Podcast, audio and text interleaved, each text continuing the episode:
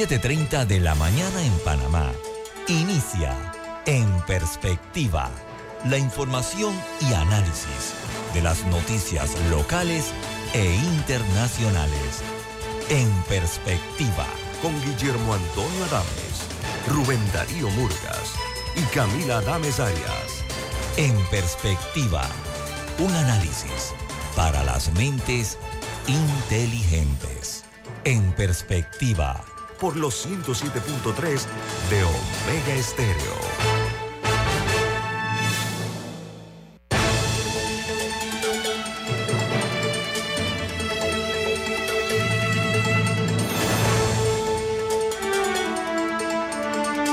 Hola, buen día, bienvenidos. Esto es En Perspectiva, un programa para la gente inteligente como usted. Hoy es 20 de octubre del año 2023. Les recordamos que este programa es presentado por Café Lavazza, un café italiano espectacular que puedes pedir en restaurantes, cafeterías, sitios de deporte o de entretenimiento. Te da la bienvenida a En Perspectiva. Pide tu Lavazza y si lo quieres hacer desde la comodidad de tu casa, recuerda que puedes comprar online a través de lavazzapanamá.com. O sea, no hay manera de perderse esa, ese privilegio, Camila, lo que usted está diciendo, ¿no? Sí, no hay ni que salir de su casa. Ok, amigos, vamos a conocer cuáles son las noticias que hacen primera plana en los diarios más importantes del mundo. En eh, la primera plana del New York Times la titula Joe Biden insta a los Estados Unidos a seguir siendo un faro para el mundo al ayudar a los aliados en la guerra. En un discurso que eh, realizó en la oficina oval de la Casa Blanca, Biden preparó el escenario para solicitar eh, la, eh, la, planificación, una solicitud que hizo para que el Congreso planifique la medida de que decenas de miles de millones de dólares en asistencia de emergencia se van a otorgar a Israel y a Ucrania decenas de miles de millones de dólares para la guerra. El Washington Post, su principal titular, dice, Biden defiende el paquete de ayuda para apoyar a Israel y a Ucrania. Tropas estadounidenses en medio de un creciente enfrentamiento eh, enfrentan repetidos ataques con eh, la situación de que están utilizando drones no tripulados en medio de la guerra de Gaza. La medida que se intensifica, eh, a medida que se intensifica, la, se intensifica la crisis de Gaza, algunos expertos temen una sorpresa de Hamas. Mientras el Wall Street Journal, su principal noticia de primera plana es Biden pide al Congreso que apruebe un paquete de ayuda para financiar guerras en Israel y Ucrania dice que de, se produce una explosión en un campo de una iglesia ortodoxa en Gaza. En Argentina, una propuesta para romper relaciones con el Vaticano agita a la ultraderecha argentina. Esta propuesta le es un referente ideológico del candidato Javier Milei, que sostiene en el acto de cierre de campaña del ultraderechista que en la, en la Santa Sede prima el espíritu totalitario, una crítica muy severa hacia el Vaticano. Recordemos que el Papa es argentino y mi ley es aspirante a la presidencia de ese país. Hay otra noticia de primera plana que dice que el presidente de la Reserva Federal, eh, da a entender que no subirán los tipos de interés en la próxima reunión. Se llama Jerome Powell y ha admitido que la subida de intereses de los bonos puede hacer eh, realmente replantearse en una senda de la política monetaria. En Brasil, una comisión parlamentaria sobre el intento de golpe que ocurrió en Brasil ha pedido que Jair Bolsonaro, el expresidente, sea procesado de, de delitos que suman 24 años de, perdón, 29 años de prisión. Apunta además a 22 militares, incluidos varios generales del ejército. En la medida esta que están proponiendo eh, una comisión de parlamento. En México, varios estados de la Unión Mexicana suspenden las clases hoy por la llegada del huracán Norma. Además, se están preparando albergues para la población que pueda eh, resultar afectada por este fenómeno meteorológico. En Venezuela, el presidente Nicolás Maduro perdón, responde al levantamiento de las sanciones por parte de los Estados Unidos y libera cinco presos políticos, entre ellos eh, el periodista Ronald Carreño, que salió de prisión después de tres años de estar encarcelado. Esta era una de las eh, principales peticiones o exigencias que estaba realizando los Estados Unidos como una condición sine qua non que liberaran a este periodista. En Guatemala continúan los bloqueos y dice que al menos hay 26 puntos en diferentes provincias y uno en la capital que permanecen bloqueados. Esto lo informó eh, el organismo conocido como Provial el día de ayer. Continúa todavía pues eh, los, los bloqueos porque la jefa del Ministerio Público insiste en su postura de ver cómo descarrila la llegada a la presidencia de la República de Guatemala del ganador del proceso electoral. Por su parte, en Colombia, dice que las fuerzas militares inauguran una poderosa unidad, pero para nada. ¿Por qué? Porque dice que el ministro de Defensa le recordó que no pueden actuar ni contra el Ejército de Liberación Nacional, ELN, ni contra las Fuerzas Armadas Revolucionarias de Colombia, conocidas como FARC.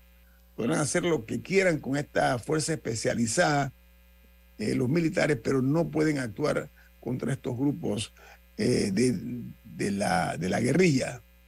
Y en Costa Rica, los diputados de la República exoneran a la OIJ, la OIJ es el organismo de investigación judicial, los están exonerando del pago del IVA, del impuesto conocido como IVA, para eh, darlo a pesar de la oposición del gobierno. El proyecto eh, dice que para eh, lograr eximir a la OIJ del IVA, se tuvo que modificar para arreglar una serie de errores que contenía el mismo, la exoneración esta que se le está, estamos hablando. Y en Chile, la principal noticia de primera plana es que la Cancillería de ese país cita al embajador de Israel en Chile y le dice que por, eh, que por forma y tono en sus expresiones en cuanto a las declaraciones que dio, en el sentido que él dijo que Chile se apague el piloto automático en temas que tienen que ver con Israel. Hmm. Esto trajo como consecuencia esta respuesta por parte de la Cancillería eh, y del gobierno chileno, obviamente. En El Salvador, el presidente Nayib Bukele no define todavía la fecha de inscripción de su candidatura ante el Tribunal Superior Electoral para las elecciones presidenciales. Y se realizarán en febrero del año 2024. Este, esta posición del presidente Bukele eh, no ha sorprendido a, muchos. ¿Por qué razón? Porque conforme a los resultados que está dando eh, en ciertos sectores con la aceptación del electorado, pues parece que es un hecho que va a correr para la reelección. Dice que el periodo para inscripción de eh, las candidaturas tanto para presidentes como para vicepresidentes, para diputados en El Salvador, se vence el 26 de octubre, o sea, a poco, a poco menos de una semana tendrá que tomar la decisión o el anuncio del presidente Bukele de su candidatura presidencial, la continuidad de su gobierno. En Perú, la Fiscalía inicia una investigación contra el presidente del Consejo de Ministros como presunto eh, instigador del delito de colusión por otorgar, contratos eh, a una amiga por 50 mil soles en agravio del Estado peruano. Mientras en Nicaragua hay una nota de primera plana que dice que se preguntan si fue una solicitud directa o una negociación del régimen de Daniel Ortega para que el Vaticano recibiera a los 12 sacerdotes que fueron excarcelados recientemente. Esa es la pregunta que se hacen en Nicaragua. ¿Cuál de las dos figuras fue la que se utilizó para la liberación de estos eh, 12 curas de la Iglesia Católica que estaban eh, detenidos, estaban en prisión? En Bolivia, la principal noticia de primera plana es que tras las fuertes lluvias, el gobierno emite una alerta por el desborde brutal de varios ríos de cuatro departamentos y se teme que esta situación del desborde de ríos se va a mantener hasta fines de este mes.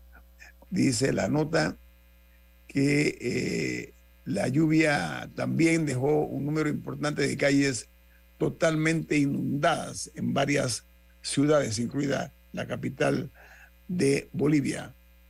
Y hay una noticia que es primera plana en Haití. Dice que según la Organización de las Naciones Unidas, ONU, eh, Haití es asolado por el tráfico de drogas, las armas de fuego ilegales y la cantidad de inmigrantes que ha alimentado el tráfico en República Dominicana y también en Jamaica.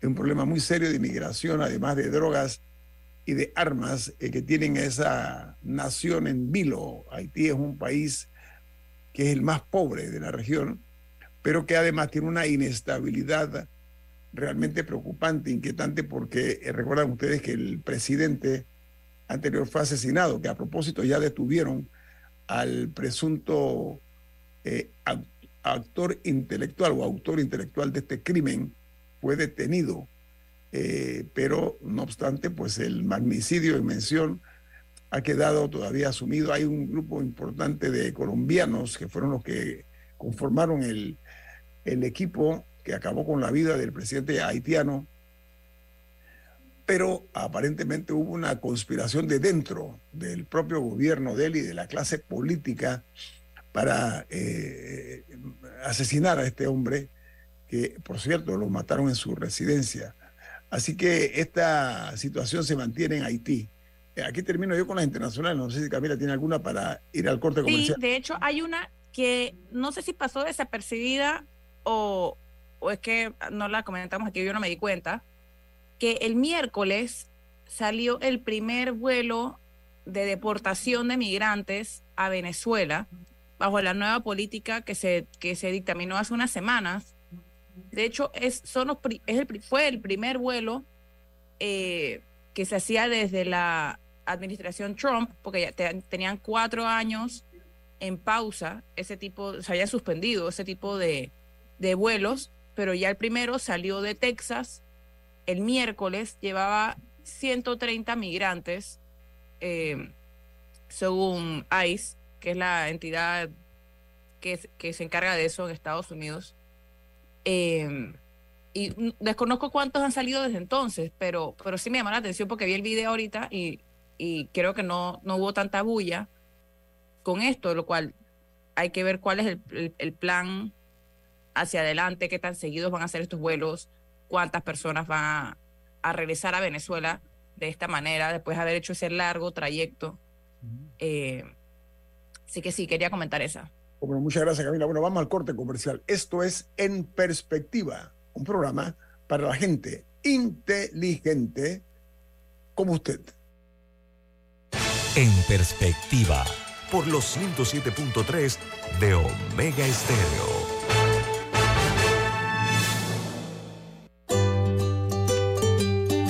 La vida hay momentos en que todos vamos a necesitar de un apoyo adicional. Para cualquier situación, hay formas de hacer más cómodo y placentero nuestro diario vivir. Sea cual sea su necesidad, en Hogar y Salud los apoyamos haciéndole la vida más fácil, porque contamos con la experiencia necesaria para recomendarle lo que usted necesite. Recuerde, Hogar y Salud les hace la vida más fácil. Atención, amigos de Veraguas, ya abrimos nuestra nueva sucursal en Boulevard Santiago. Estamos abiertos en todas nuestras sucursales del país y le hacemos su entrega de forma gratuita en Panamá Centro. Para mayor información, puede consultar en Instagram y Facebook. Escuchar Omega Stereo es más fácil que nunca. Solo busca la aplicación de Omega Stereo en Play Store o App Store y descárgala gratis. No te pierdas los mejores programas y tu música favorita. Descarga la app de Omega Stereo y disfruta las 24 horas donde estés. El control de tu flota y de tu negocio con Maxi Flota de Petróleos Delta, la herramienta que acompaña a tu flota para potenciar tu negocio. Con más de 180 estaciones a nivel nacional, tarjeta doble ID, integración GPS y acumulación de millas Connect Miles. Con el servicio y la calidad que mereces de forma más segura y con el control de consumo que necesitas. Solicítala ya al 279-2929. Maxi Flota de Petróleos Delta.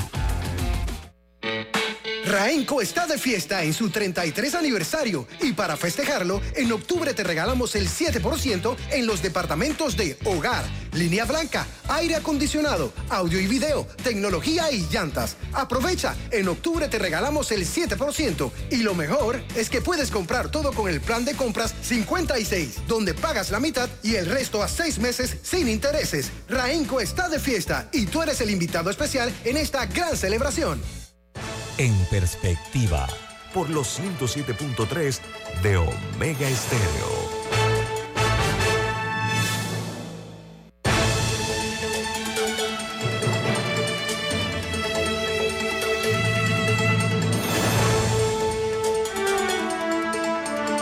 Bueno, de regreso aquí al plano nacional en este su programa En Perspectiva. Camila, tiene una información usted de última hora, ¿no? ¿De qué se trata?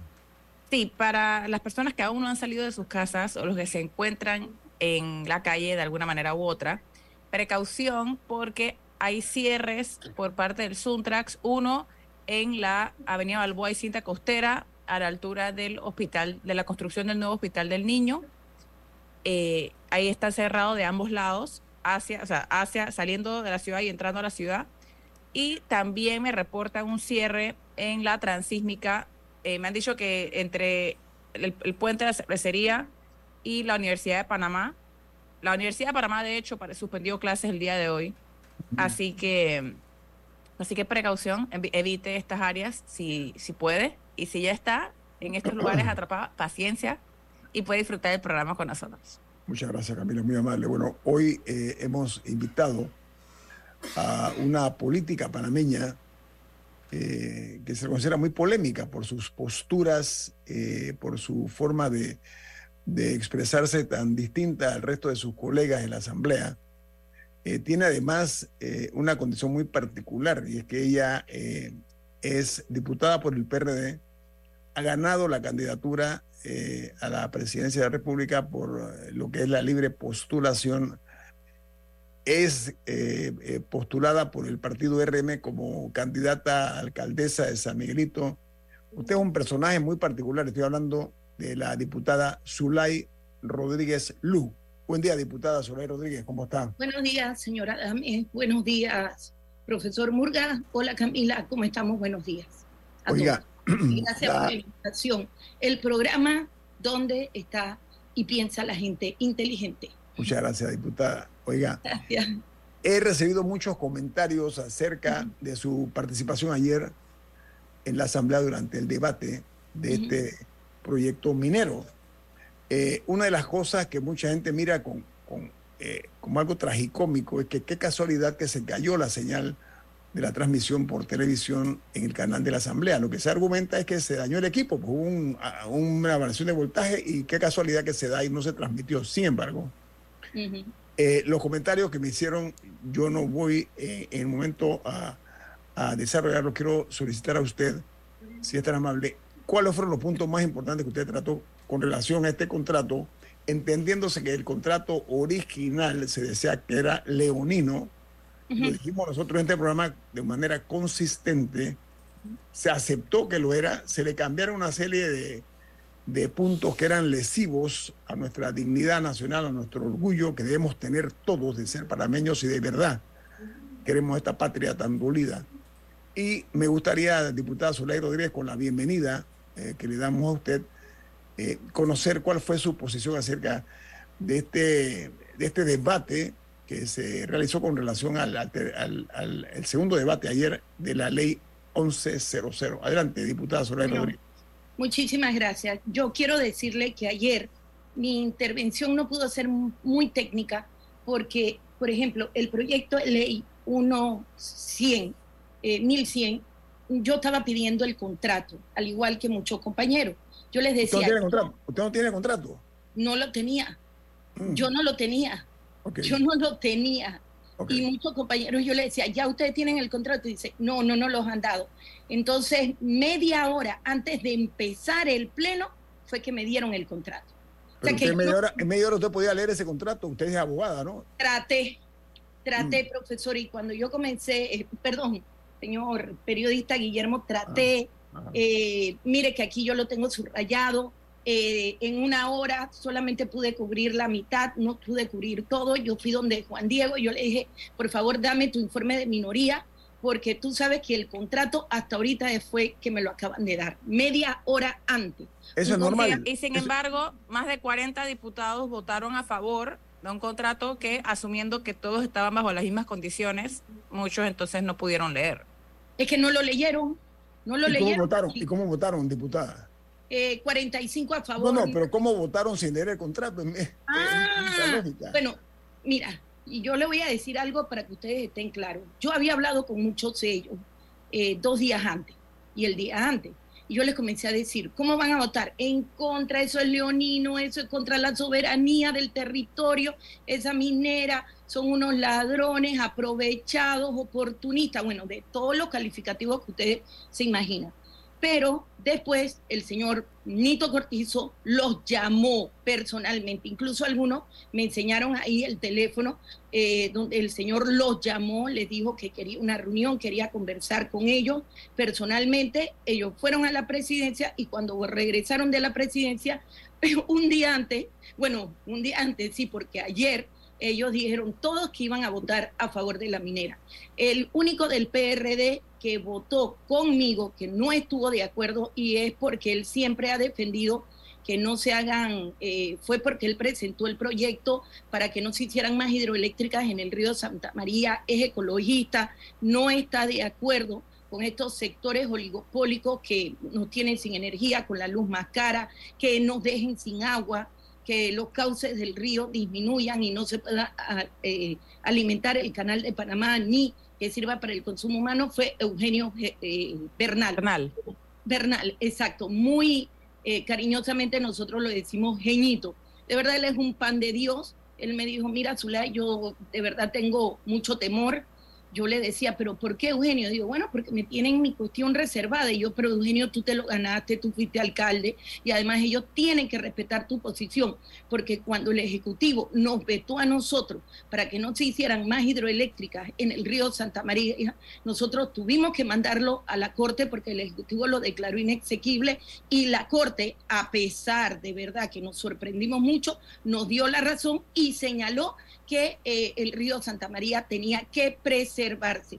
Por eso que cuando el ministro Alfaro decía, no, que vamos a ser demandados por 100 mil millones de dólares. Y yo le decía, entonces, señor ministro, quiere decir que ya usted ve todo por perdido y usted no va a ir afuera a defender los intereses de Panamá. ¿Y por qué no contrademandamos a la minera Panamá por todos los daños eh, ambientales e irreversibles que nos están causando a nosotros? Entonces, al, contrato.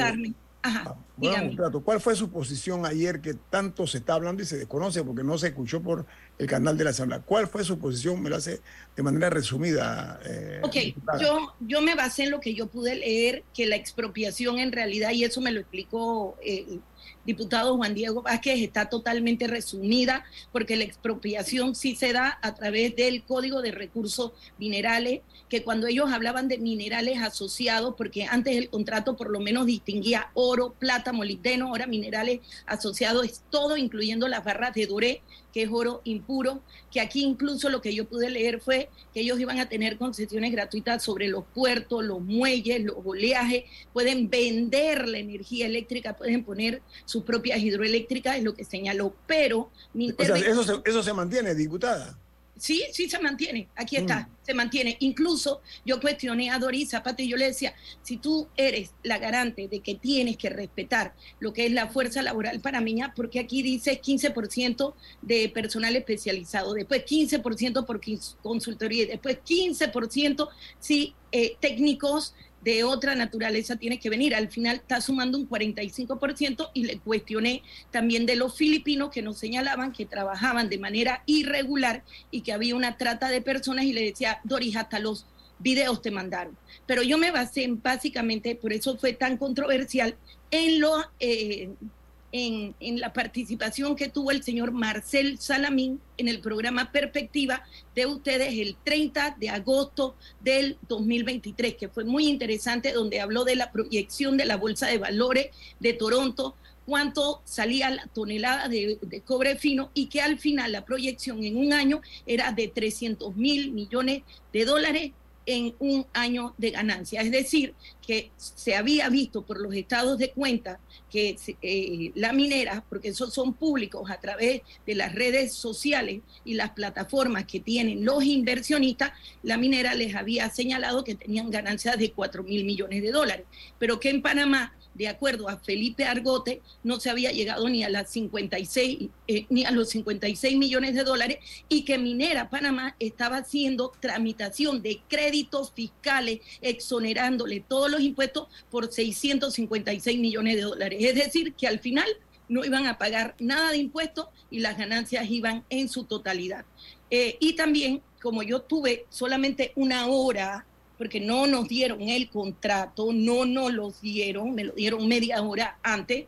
Eh, cité al ex administrador Quijano, Jorge Luis Quijano, y a Daniel Muchet, ex director de los recursos hídricos. Yo cité todo, para que no dijeran que, porque yo no puedo inventar cifras ni números, donde señalaban que la minera Panamá tenía como colindante o enfrente Río Indio, que es un gran reservorio. ¿Eso qué implica para, para, los estudios que se han hecho? Ah, eh, bueno, es muy importante. Miren, y voy, no quiero que piensen que me estoy distrayendo, pero, pero es muy importante que yo digo eh, esto. Hace dos semanas me invitó Susan Elizabeth Castillo a un conversatorio de tres mujeres muy importantes. Una era Senia eh, Vázquez, que escribió un bestseller, la señora Anabel, que dirige la revista Selecta para ver el emprendurismo para las mujeres, cómo pueden crear su propio negocio. Y otra muy importante fue la ingeniera Ilia de Marota. Yo de, la ACP, de la ACP. De la ACP, sí, es la ingeniera. Yo le hago una pregunta y le digo, eh, ingeniera, muy respetuosamente me gustaría saber cómo quedó el estudio de factibilidad que se hizo en el 2015, donde decía que Río Indio, el reservorio de agua más grande, es lo que le puede dar agua a dos millones de panameños y nos ayuda a nosotros a, poder eh, subsanar esta escasez de agua que se está dando por el fenómeno del niño y que en el 2015 ustedes saben que se decretó emergencia hídrica nacional. ¿Y qué me dijo eh, Ilia de Marota y Susan Elizabeth Castillo y las más de 200 mujeres que estaban ahí, incluyendo a Madeleine Lenadier, Genesis, la ¿Qué, dijo? ¿Qué dijo? la...? ¿qué dijo? Bueno, pero para que vea que hay testigos, me dijo, este estudio lo tiene el gabinete con el señor Nito Cortizo. Entonces estaba la ministra Mariné Castillo al lado mío y yo le digo, Mariné, por favor, dile a Nito que no sea perezoso y firme este estudio de factibilidad, que eso se tenía que haber construido desde que él empezó. Pero ya me di cuenta por qué no, porque ahora en el debate eh, Río Indio, el reservorio de agua de Río Indio, se le ha dado como afluente a la minera de Panamá. Entonces ellos llegaron un poco de diputados a decir que el agua de lluvia, eso es mentira, el agua de lluvia no es suficiente para lavar los minerales que son tóxicos. Ellos vienen, los lavan, utilizan el agua del río y lo mandan a Río Indio. Es decir, que cuando se construya Río Indio o se le ceda al canal de Panamá, porque Río Indio está fuera de la jurisdicción, no lo maneja la ACP, la ACP maneja solamente una cuenca hidrográfica y mi ambiente maneja Río Indio, que ya lo tiene Minera Panamá, eh, vamos a tener una agua contaminada y vamos a tener agua contaminada que no es agua útil para que los barcos pasen por el canal de Panamá. Y el, el canal de Panamá es nuestro único ingreso. Y eso se basó básicamente mi intervención de 29 minutos citando a los expertos, Marcel Salamín, Daniel Muchet y el ex administrador eh, Quijano. Aquí veo que el último estudio de impacto ambiental es del año 2011, diputada. No, fueron varios, fueron varios. Ilia Marota me dijo que estaba, se habían hecho varios estudios desde 1998, después se hicieron varios estudios del 2011, después se hizo uno en el 2015 y que eso lo tiene el presidente de la República, Laurentino Nito Cortizo, en su escritorio. Y estaba Marinés al lado, y no me deja mentir donde yo le dije, Marinés, y eso fue público, dile a Nito que no sea tan perezoso y firme ese estudio de impacto ambiental, perdón, esos estudios de factibilidad, porque ya los estudios de impacto ambiental se hicieron para que se construya el reservorio y pueda Río Indio darle eh, agua al lago Gatún y al lado a la Juela. Acuérdense que el lago a la Juela fue construido en hace 109 años, el lago mm. Gatún 88 años y ya prácticamente ya están llenos. Sí, está, agotado el concepto. está agotado porque el único cauce que reciben es el río Chagre. Entonces, ellos habían señalado que estaba Coclé del Norte, Río Belén, otros afluentes, pero sobre todo Río Indio. Ese parece la mejor solución es Río Indio. La mejor solución. la, mejor o la única solución. Tengo un corte comercial. Esto es En Perspectiva, un programa para la gente inteligente. Así es. Como usted. En perspectiva. Por los 107.3 de Omega Estéreo. Control de tu flota y de tu negocio con MaxiFlota de Petróleos Delta, la herramienta que acompaña a tu flota para potenciar tu negocio. Con más de 180 estaciones a nivel nacional, tarjeta doble ID, integración GPS y acumulación de millas Connect Miles. Con el servicio y la calidad que mereces de forma más segura y con el control de consumo que necesitas. Solicítala ya al 279-2929. MaxiFlota de Petróleos Delta. Tu hijo o hija cumple 18 entre enero y mayo del 2024. Recuérdales que hagan su trámite adelantado de cédula. Pueden ir a las oficinas del Tribunal Electoral o estar atentos a las jornadas que se están realizando en diferentes colegios a nivel nacional. Tienen hasta el 30 de diciembre del 2023 para realizar el trámite. Escuchar Omega Stereo es más fácil que nunca. Solo busca la aplicación de Omega Stereo en Play Store o App Store y descárgala gratis. No te pierdas los mejores programas y tu música favorita. Descarga la app de Omega Stereo y disfruta a las 24 horas donde estés. Gulf te pone a toda marcha y te premia con un auto nuevo. Por tan solo adquirir 4 litros o más de productos Gulf, ingresa a gulftepremia.com y con tu factura ya estás participando. Búscalos en los mejores autorepuestos del país. Lubricantes Gulf. Juntos somos imparables. Aprobó por la JCJ Resolución 2023-2045 del 31 de julio del 2023.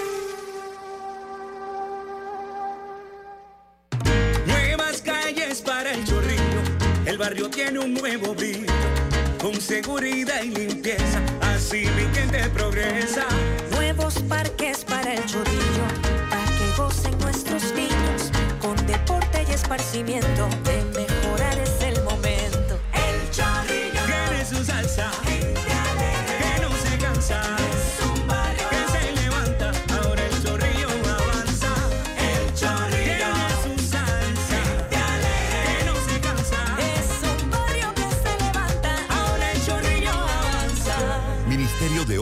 Públicas, Gobierno Nacional.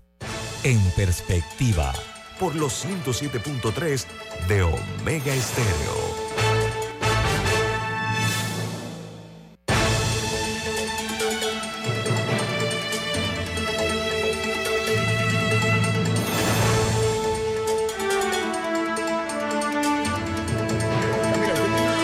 Un reporte de última hora de lo que está ocurriendo en la calle, ¿no? Bueno, no sé si última hora. Era, primero quería recapitular las áreas de cierre que nos han eh, reportado aquí.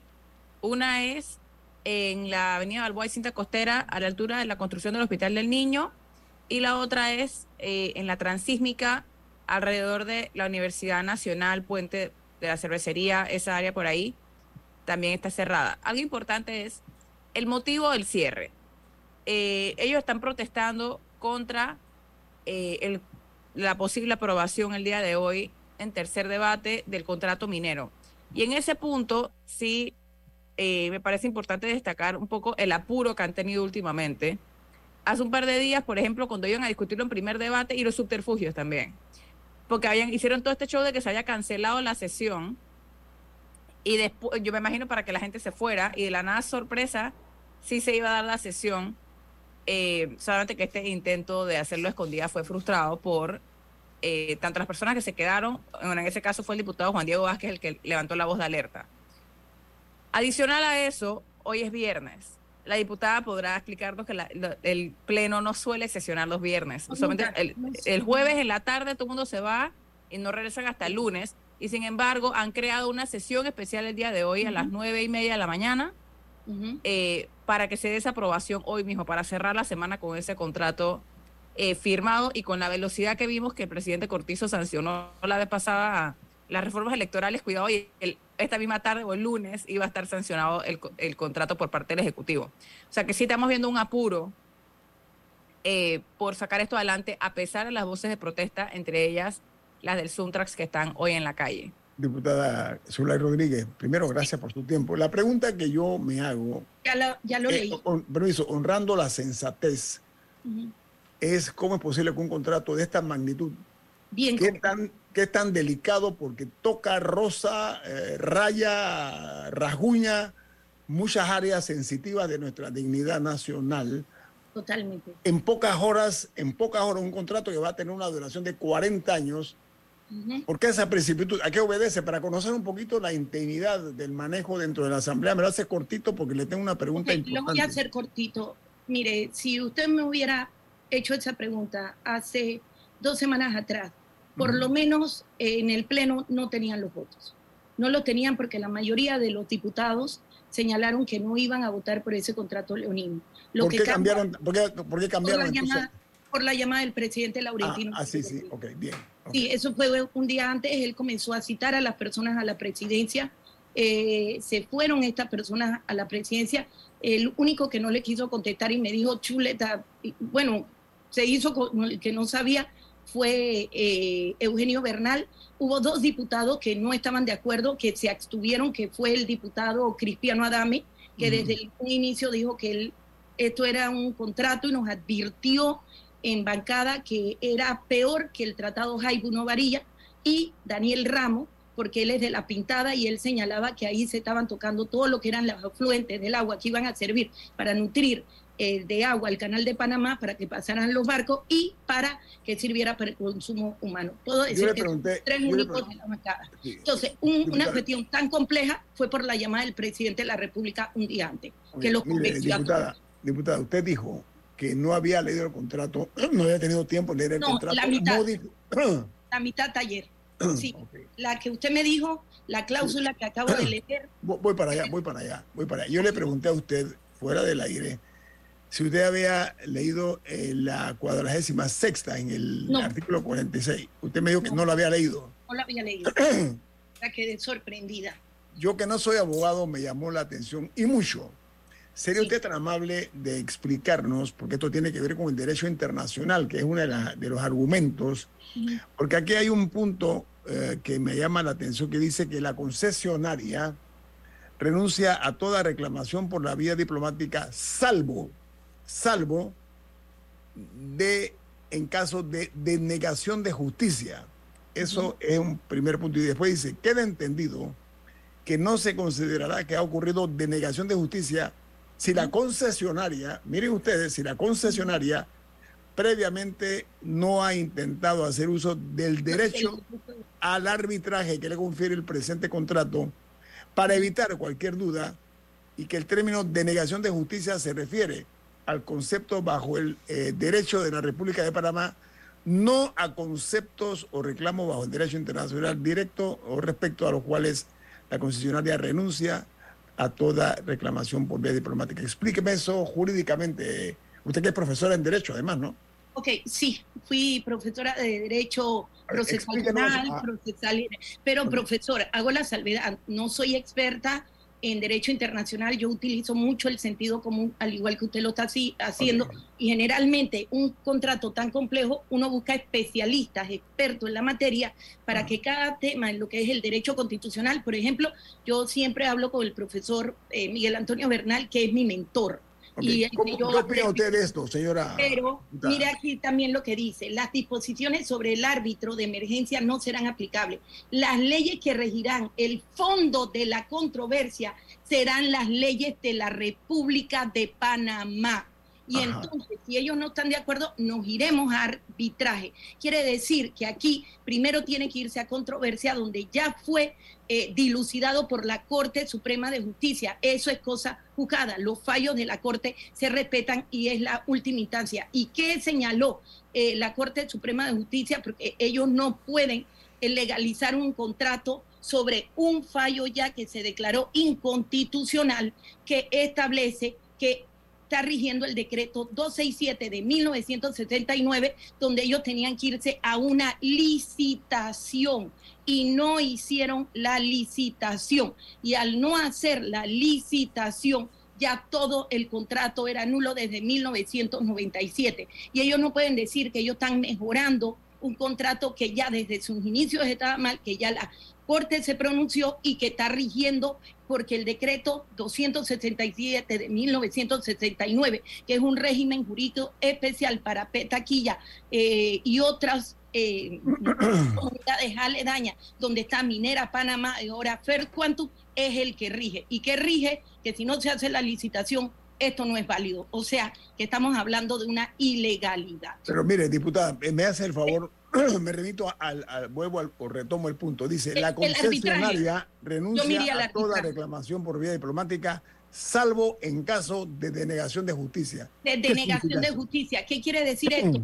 Que la, eh, que la minera Panamá tiene primero que agotar nuestra vía interna, tiene que ir a los tribunales de justicia. Si los tribunales de justicia no le dan la razón, entonces nos vamos al arbitraje que rigen las leyes de Panamá. ¿Y cuáles son las leyes de Panamá? Todas las convenciones internacionales que son ley de la República que habla de la preservación del medio ambiente, la sostenibilidad, el desarrollo sostenible y la protección de nuestros recursos naturales y minerales que están dentro del suelo panameño. ¿Qué quiere decir esto? Que ellos se tienen que regir por nuestro derecho interno y en última instancia, después de siete, ocho, nueve años, irnos al derecho internacional, donde ya hay dos países que tuvieron la misma situación en Costa Rica y El Salvador con Pacific Rim y Infinity Gold, donde Costa Rica y Salvador lo ganaron contra la minería de cielo abierto.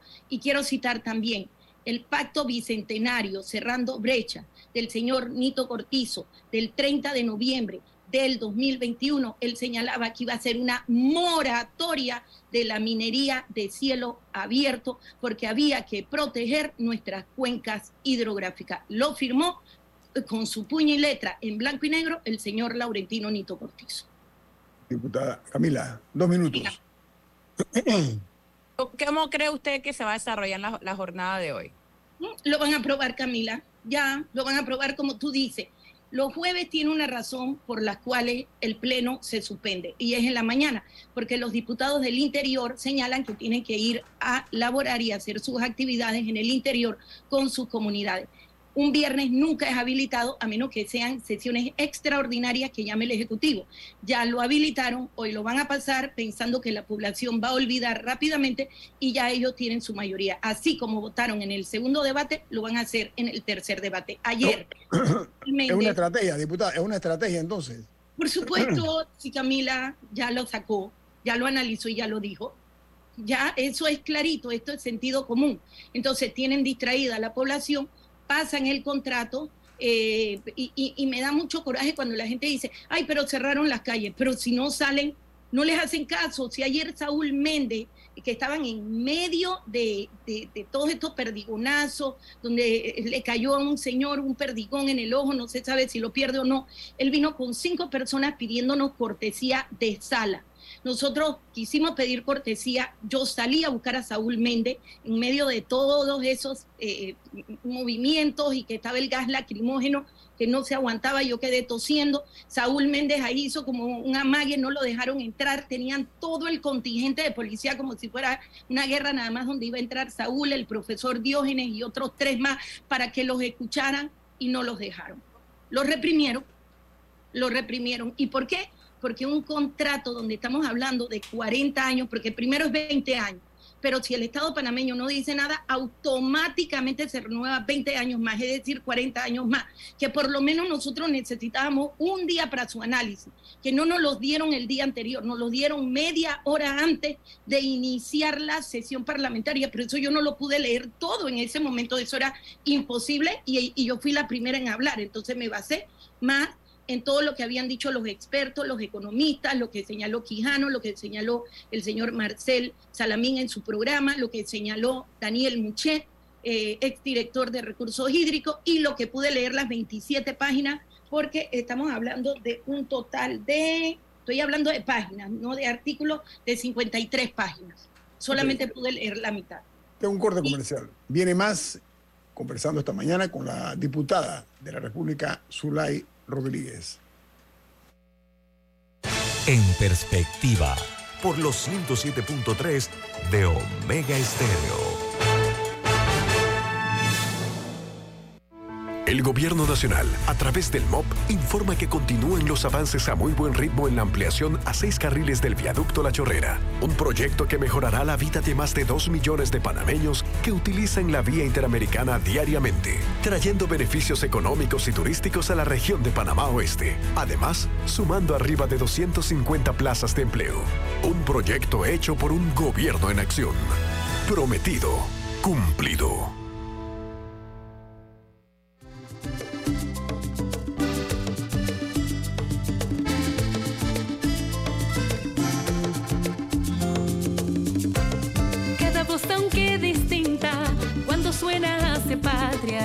Así se refuerza la democracia.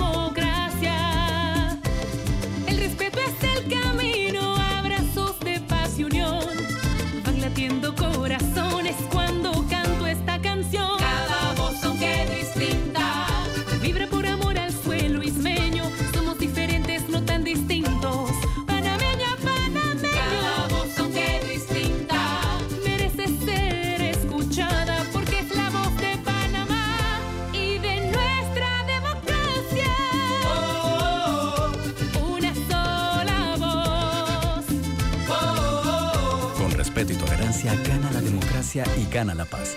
Tribunal Electoral. La patria la hacemos contigo. En la Casa del Software integramos el pasado y el futuro de su empresa. Somos expertos en hacer que distintos programas y bases de datos se puedan hablar entre sí, consolidando sus sistemas de información. En la Casa del Software integramos el pasado y el futuro hoy. Para más información puede contactarnos al 201-4000 o en nuestro web www.casadelsoftware.com. En perspectiva. Por los 107.3 de Omega Estéreo.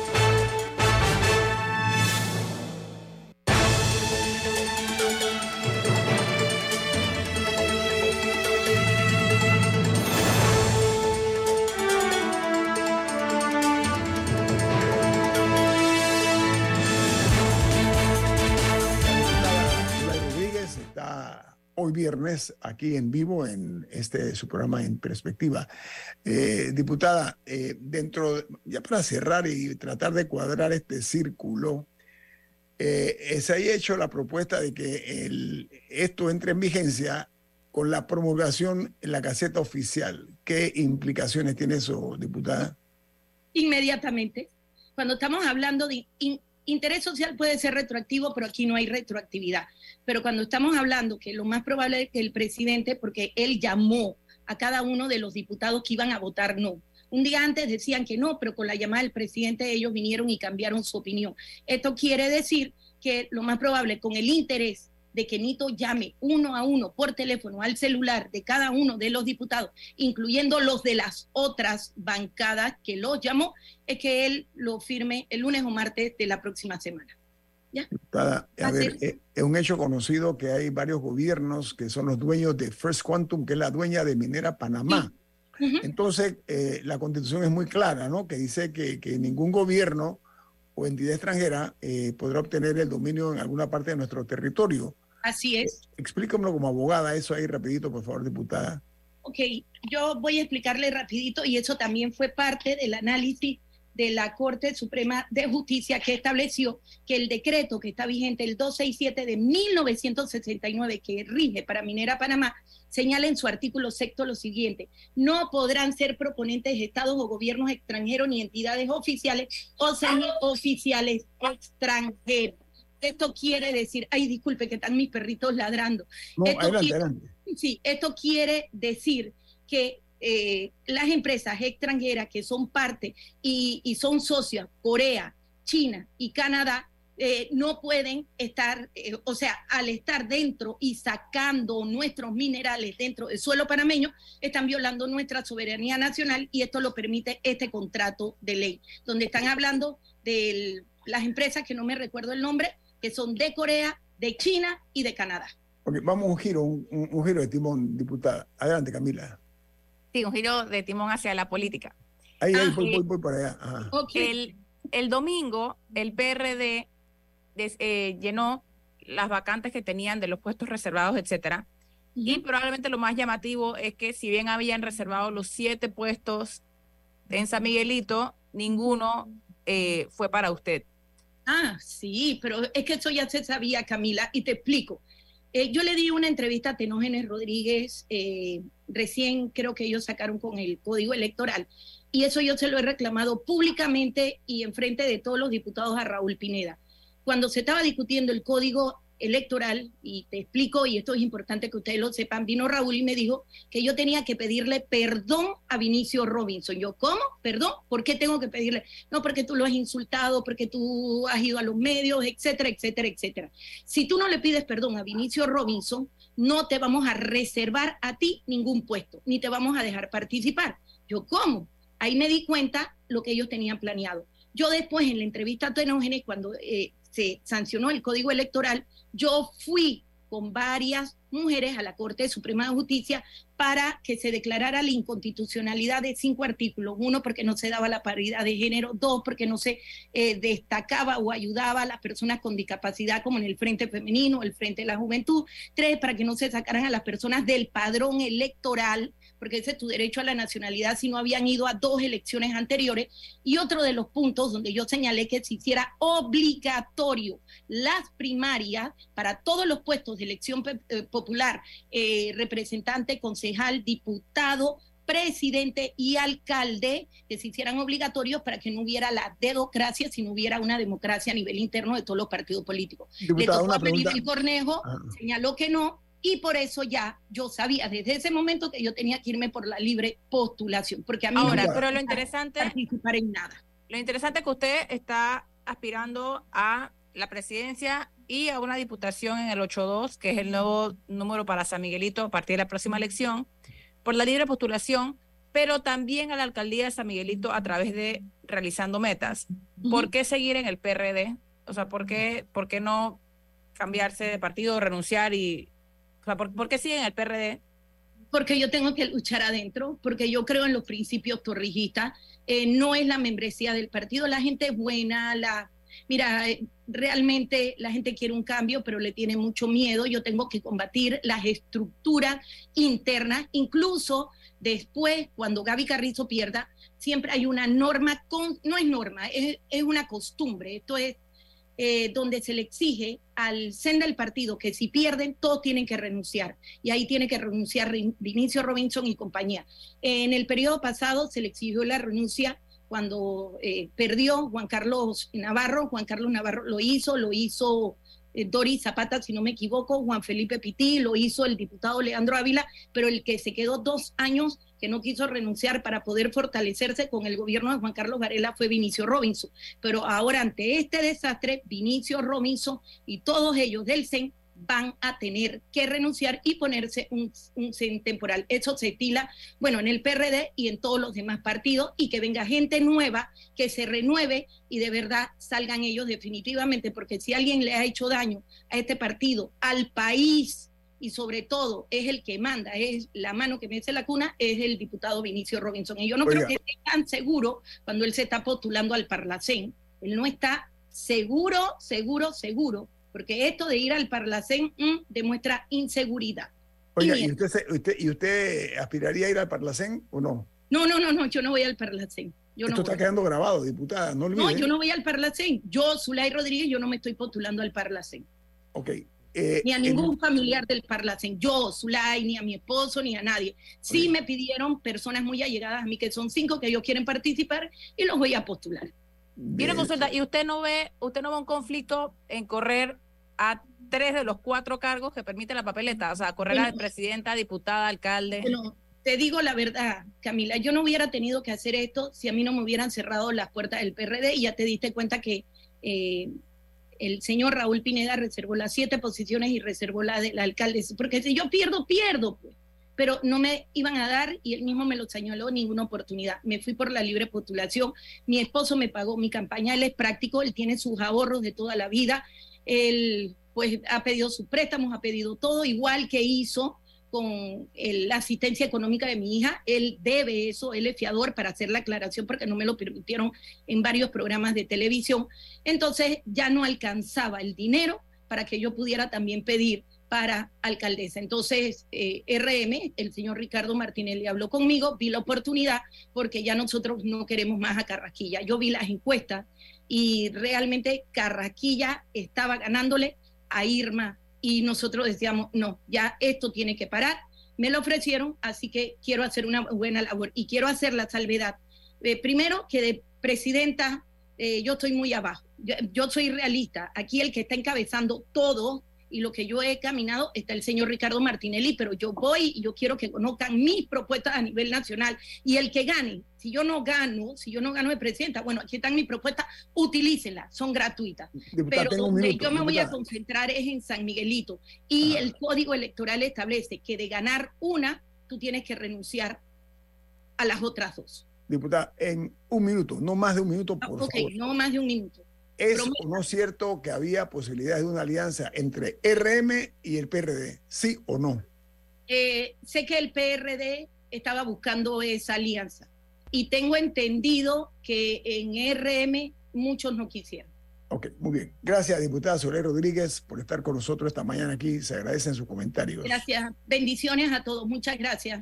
Muchas gracias. Bueno, ¿quién despide en perspectiva, Camila? Porque viene Álvaro Alvarado con su programa Sin Rodeos, aquí en Omega Café Lavazza, un café para gente inteligente y con buen gusto que puedes pedir en restaurantes, cafeterías, sitios de deporte o de entretenimiento. Despide en perspectiva.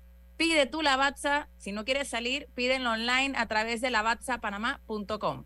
Nos vamos. Hasta el lunes. Chao. Ha finalizado en perspectiva. Un análisis para las mentes inteligentes. Por los 107.3 de Omega Estéreo.